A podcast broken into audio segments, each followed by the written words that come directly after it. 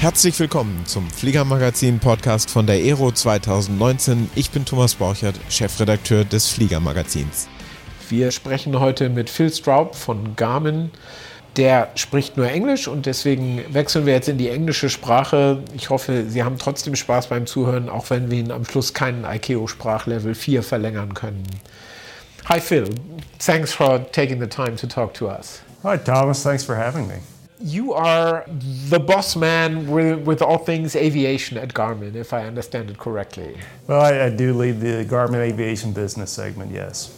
How large of a part is aviation in Garmin? I mean, Garmin also does uh, sports stuff and entertainment, uh, electronics, and all kinds of things. How, how big is aviation in Garmin? Well, aviation is one of the five primary business segments, and we're about 20% of the revenue of the company.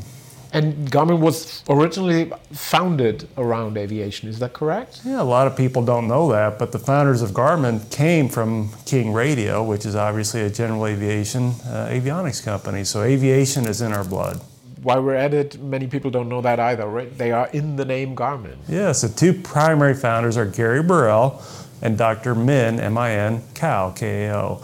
So if you concatenate Gary's name, G A R, and Min, you get Garmin, and that's the genesis of the name. A lot of people don't know as well that we were actually founded with a different name, ProNav, but that sounded too similar to a competitor's product, so we elected to change our name to something very unique. I didn't know that. All right. I've heard once it explained to me in a way that these two uh, gentlemen kind of proposed to their then uh, employer that uh, you know there was this big new thing coming up and that would be very useful and interesting for aviation and they were kind of ignored and then decided to found their own company. Is that correct? Well i'd probably say i think our founders saw a vision for gps that could be much broader than what it was. Even at, at the former company they were working on gps at the time and and Min had come from a company before that was involved with the satellite side of GPS. So they were very familiar with GPS, but I think Gary and Min saw the opportunity how GPS could permeate our lives in many different ways. Uh, aviation certainly one near and dear to our hearts, but they saw it go across the broader consumer aspects of our lives. And that was in 90.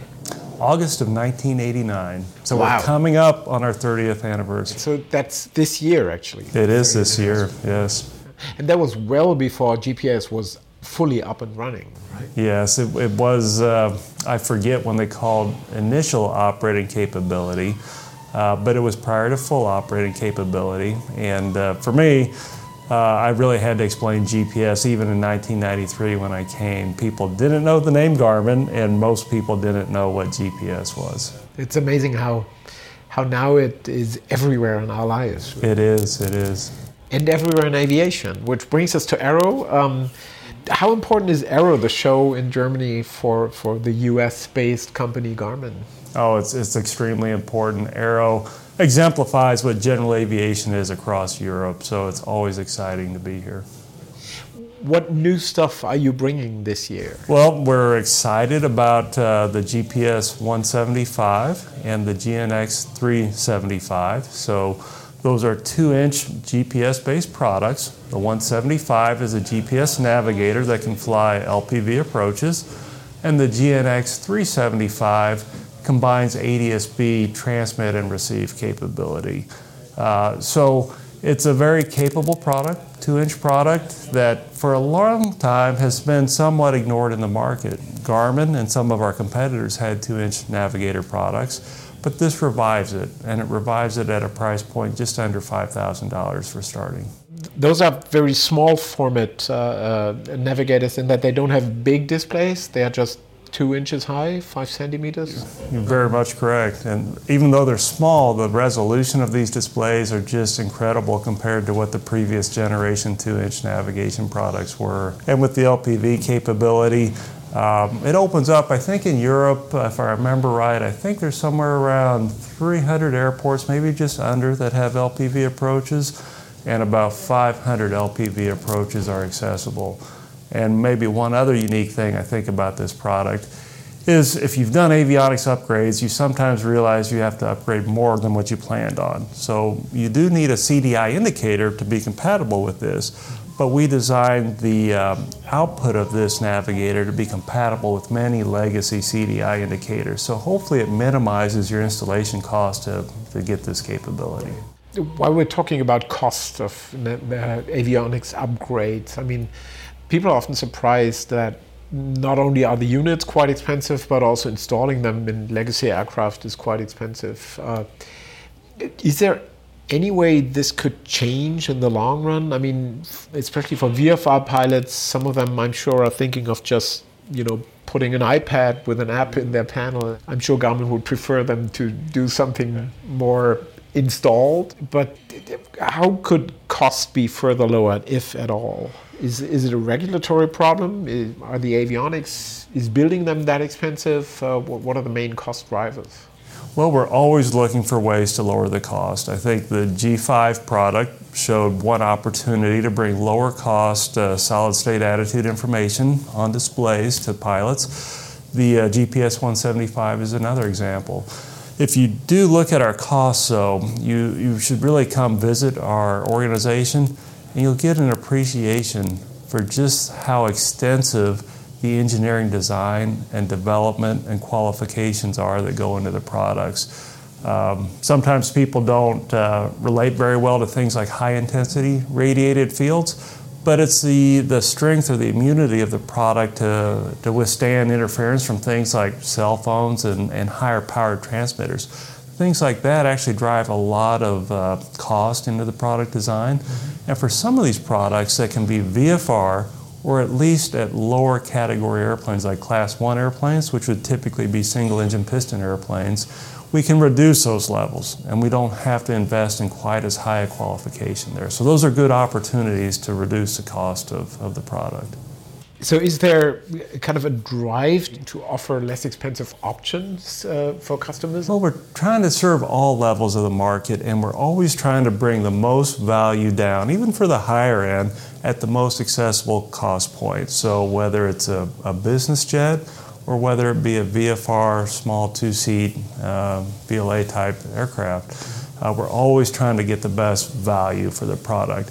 But I think what you see with these recent product introductions are saying, let's stratify the market, let's design some products specifically that go into lighter airplanes, and they don't necessarily have the qualifications to go into the medium or higher category airplanes. I think before we've tried to span too much of the market with a single product. And that to some degree that works, but to some degree it's still inaccessible for the lower end of the market. So you'll see us continue to stratify and try to design products for each level of the market.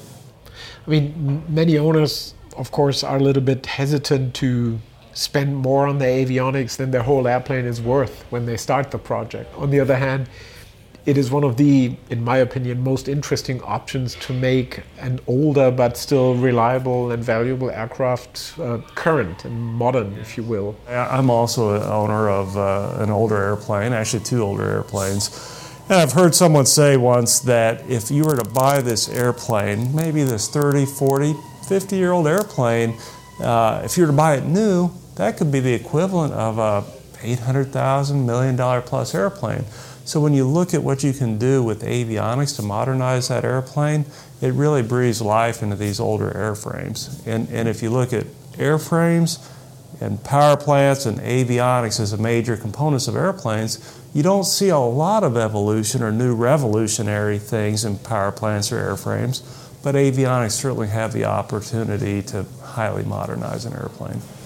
When you're looking at single engine piston aircraft. I believe in the US the, the proportion of, uh, of instrument pilots using those aircraft for instrument flying is much higher than it is in Europe. Do you see that in the kinds of avionics that are installed in European aircraft whether, uh, compared to US aircraft? Yeah, that's a great question. You're, you're right. In the US, there is more there are more instrument rated pilots and there are more airplanes that are kind of qualified for instrument flying. So I think you'll see more operators in the US, individuals, fly their airplane in that way. In Europe, I think historically it's been harder, almost like an ATP type level, to get an instrument rating. And my understanding is we're trying to make that more accessible, um, perhaps even en route type instrument ratings. And I think we found that globally that if you can have pilots operate in the system with capable airplanes trained appropriately, they can operate in a safer environment than flying low to the ground in a less safe manner that way. And so we hope we can enable that with the products that we make available uh, at a price point that's accessible to allow that to happen. Um, in the US, uh, currently ADSB is one of the big topics uh, because of the mandate that's coming up next year already. Uh, um, do you see the same kind of, if not mandate, then at least uh, uh, you know drive towards ADSB in Europe coming? Well, we'd like to think so because in the U.S. we really view it as a safety enhancing technology. I say we do. I think the the general pilot and aircraft owner base they're learning, but as they experience ADSB, they realize the safety that's there. When you see the ADSB traffic, and it's it's both air to air, receiving other ADSB equipped airplanes, but also the ground based radar is being rebroadcast. And when you see that, then you realize just how many air, other airplanes are out there that you didn't see and appreciate before.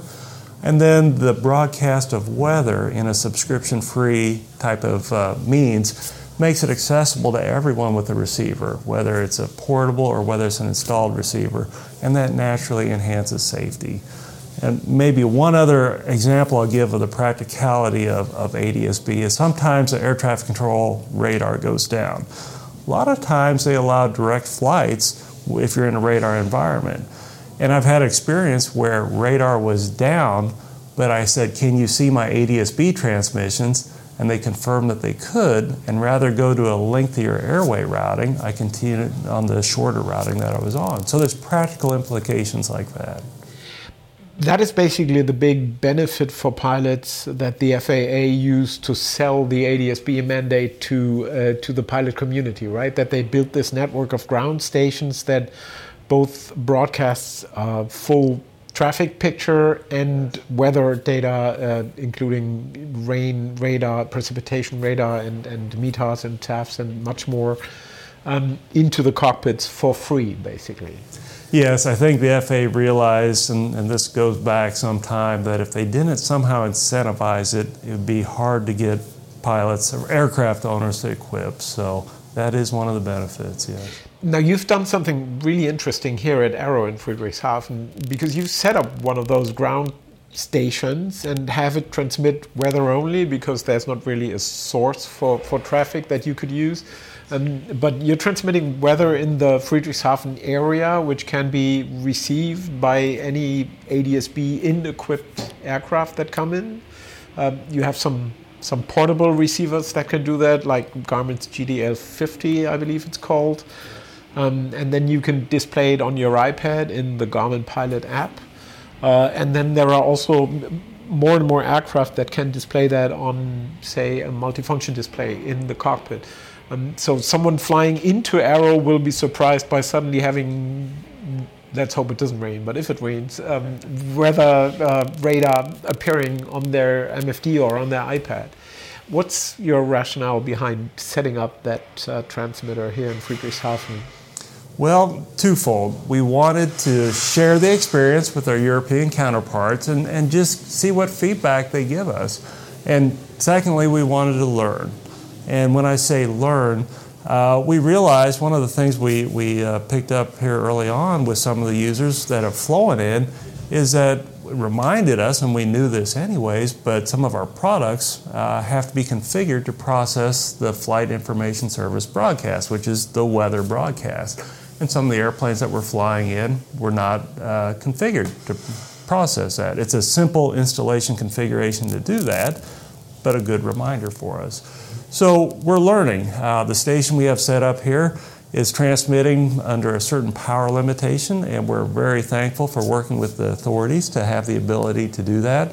And it'll reach out about 50 miles line of sight right now. The region of weather we're broadcasting is about 250 miles. So it includes the NEXRAD weather, I should say the, the radar picture, uh, the TAF, uh, and the METAR reports, and a few other weather products as well. I have it on my tablet here, but it is being broadcast in a standard uh, FIS-B defined format, so any compatible uh, receiver that can receive that should be able to see that information. You're using this as a demonstrator, but could Garmin potentially be an operator of a ground based network throughout Europe? Probably not. That's not really your role, is it? Well, it's, it's not really our primary business, and so part of doing this, we want to see what interest is there in this uh, and, and see what customers say as well as the authorities or maybe other entities would decide to have interest. But I, I wouldn't rule out anything. You know, if there's a lot of interest in this, and uh, what we're doing right now is using Garmin hardware to broadcast this, um, then perhaps we should explore that possibility the argument against this was always that there's a frequency being used, 978 megahertz, uh, that is also used by the military in some parts in Europe uh, for TACAN uh, distance measurement equipment. But uh, apparently, you found a way around this, at least for the greater Friedrichshafen area. Yeah, at least in this area, we found that uh, we've been able to broadcast on this frequency working with the authorities, and apparently the frequency isn't uh, highly used, and uh, we're not interfering with other signals out there.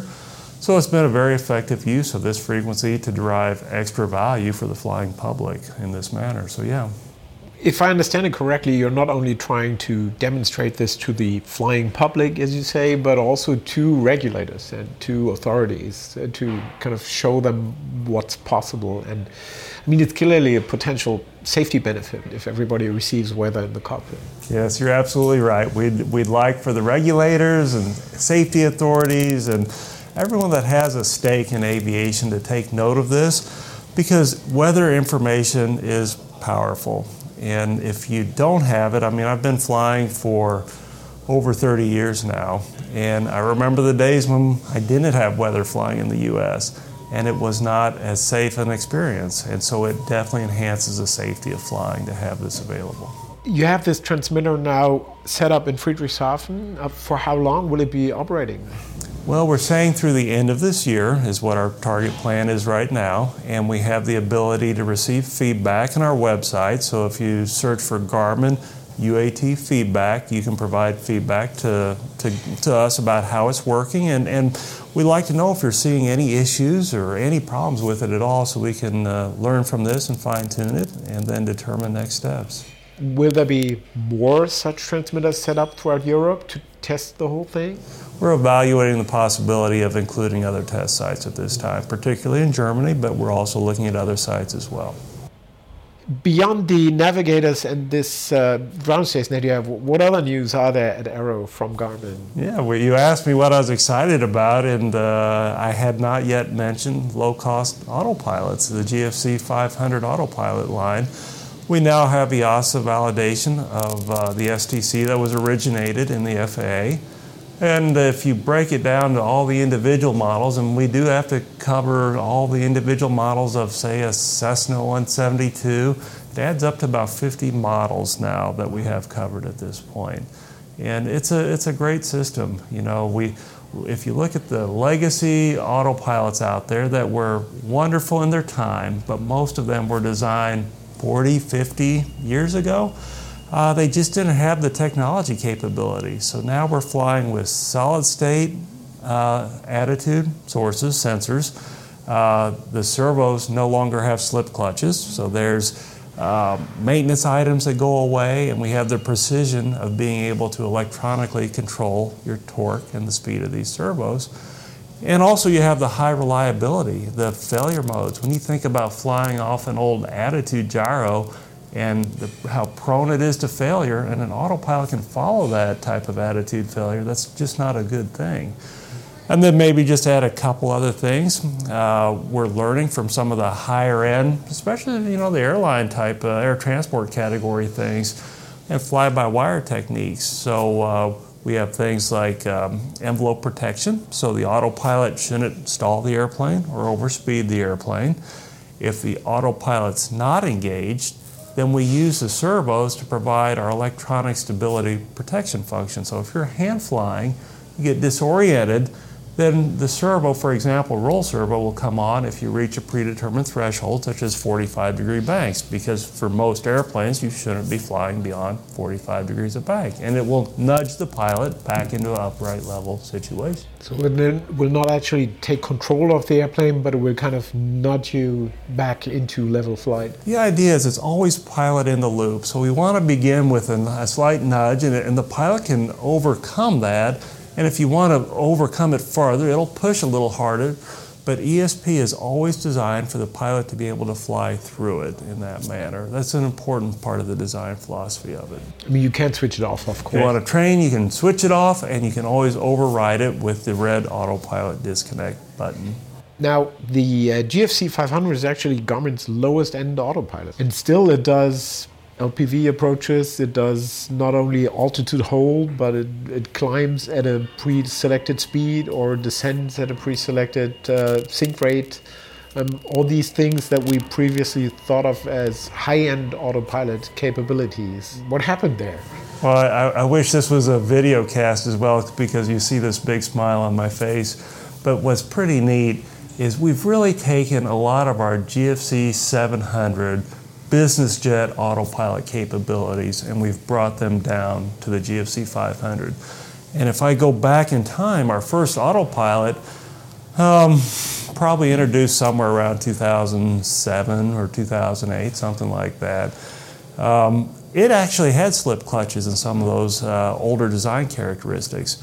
But as we moved up into the business jets, we took away some of the slip clutches and went to more of a electronic drive mechanism with high redundancy and self-checking in there. We've taken that design architecture, we've moved it down into this uh, very low-end, cost-effective autopilot, but we've also done things like you mentioned, like added airspeed modes. Because like for you and I, if we're flying a piston airplane, we typically climb at a predetermined airspeed. But older autopilots often didn't have that capability.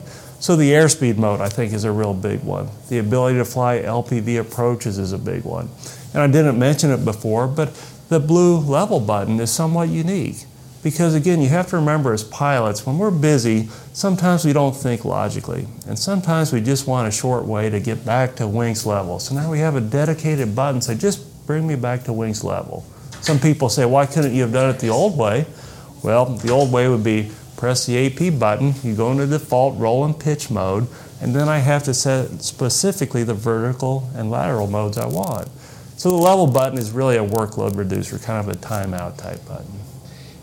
The uh, GFC 500 works together with the G5 that you mentioned earlier. That's the little digital attitude indicator. So, what kind of cost are we looking there for the not for the installation? That obviously varies wildly between airplanes but what kind of cost are we looking for uh, for for the autopilot systems and the G5 just ballpark. So the autopilot does need to have a G5 but there have been so many people that have already installed a G5 so if you've already done that the autopilot begins at about $7,000 for a two-axis autopilot and the G5 is uh, just over 2000 I think you're around $2,200 right now.